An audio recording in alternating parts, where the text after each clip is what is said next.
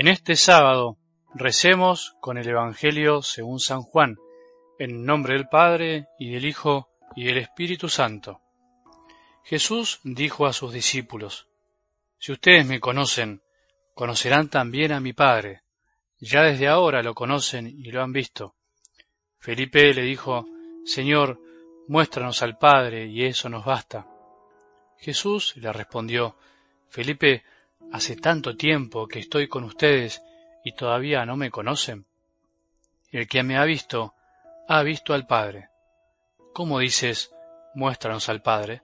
¿No crees que yo estoy en el Padre y que el Padre está en mí? Las palabras que digo no son mías.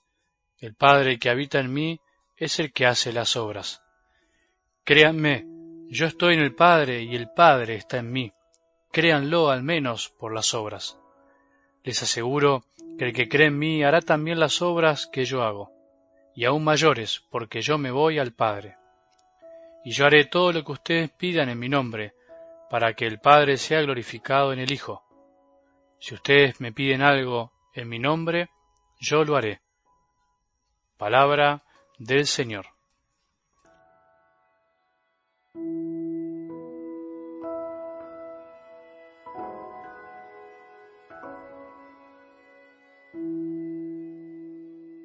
Yo conozco a las ovejas y ellas me conocen a mí, decía Jesús en el Evangelio del domingo pasado que venimos, como siempre te propongo, desmenuzando, desgranando lentamente para profundizarlo. Nunca se termina.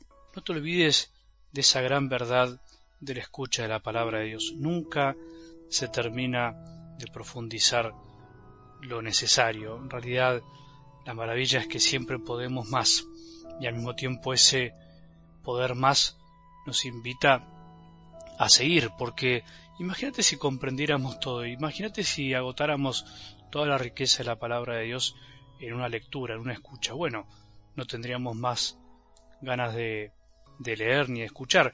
Es como ir a una fuente a buscar agua y acabarla de una vez. No, la fuente siempre sigue dejando salir el agua fresca que hace que podamos embebernos de la palabra de Dios. Por eso siempre los sábados te animo a recapitular un poco y que nos preguntemos, tomando esta imagen del Evangelio del domingo pasado, el buen pastor, si realmente estamos queriendo conocer a Jesús. Jesús dice que nos conoce, pero Jesús no nos conoce como nosotros conocemos. Jesús nos conoce amándonos y nos ama conociéndonos, con lo cual no hay distancia para Él entre el conocer y el amar. Podríamos decir que nos conoce porque nos ama y que al mismo tiempo nos ama porque nos conoce.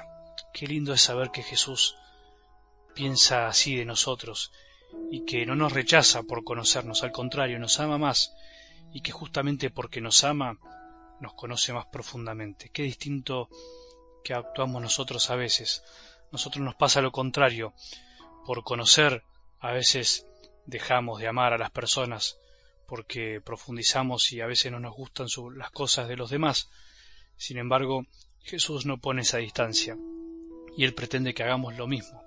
Y por eso para conocer verdaderamente a las personas tenemos que amarlas. Por eso para seguir conociendo a Jesús tenemos que amarlo, tenemos que desear estar con Él, más allá de lo que nos pase, de lo que esté pasando a nuestro alrededor, conocer a Jesús, pero para conocerlo hay que amarlo. Pidámosle también que nos dé esa gracia de amar a los que queremos conocer y no poner peros antes de avanzar en el amor hacia los demás. Algo del Evangelio de hoy es una buena oportunidad para animarse a pedir y pedir. Dice así, si ustedes me piden algo en mi nombre, yo lo haré. Pidamos creer, pidamos enamorarnos de Jesús con todas las letras, pidamos confiar y tener fe, creer en Él, creerle a Él. Es posible vivir distinto, es posible creer que conocer a Jesús es conocer a Dios Padre. No necesitamos que nos muestren nada más. No necesitamos, como Felipe, que nos muestren más que a Jesús. ¿No crees que yo estoy en el Padre y el Padre está en mí? Las palabras que digo no son mías. El Padre que habita en mí es el que hace las obras. Nuestro Padre del cielo, aquel que todos anhelamos en nuestro interior, aquel que todos anhelan aunque no se den cuenta, es el que se manifestó a Jesús en todo lo que hizo y dijo.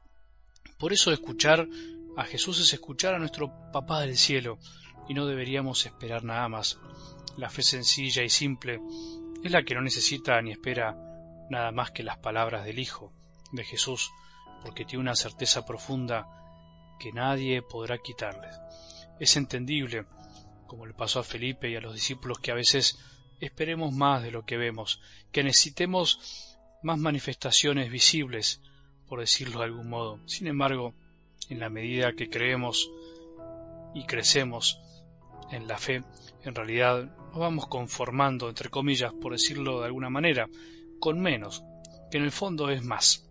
El que pretende más de lo que Jesús da es el eterno insatisfecho, el niño caprichoso que no se conforma con lo que tiene y por lo tanto al pedir más se pierde de lo que tiene, de lo que tiene frente a sus narices y su corazón. En cambio, el que sabe que Jesús es todo, que su palabra lo es todo, que la Eucaristía es todo, que el perdón es todo, tiene todo porque no pretende lo que no puede alcanzar y acepta lo que Jesús quiere darle, y aunque pueda por momentos aspirar a más cosa lógica y que ayuda, se alegra con el ritmo de Dios, con su pedagogía y su paciencia. Que María nos ayude a enamorarnos más, cada día más, de lo que vale realmente la pena, de Jesús y de su obra, de sus palabras, de su corazón, y por medio de él, del Padre. Enamórate, permanece en el amor, todo será de otra manera, decía un sacerdote. Eso es lo que desea María hoy y siempre. Por eso, por María Jesús, por Jesús al Padre. El gozo de María es que gracias a ella descubramos más y más el amor de su Hijo. El gozo de Jesús es que gracias a su amor descubramos el del Padre. Pidamos eso en su nombre, que Él nos los concederá. Que tengamos un buen sábado, que la bendición de Dios que es Padre misericordioso, Hijo y Espíritu Santo, descienda sobre nuestros corazones y permanezca para siempre.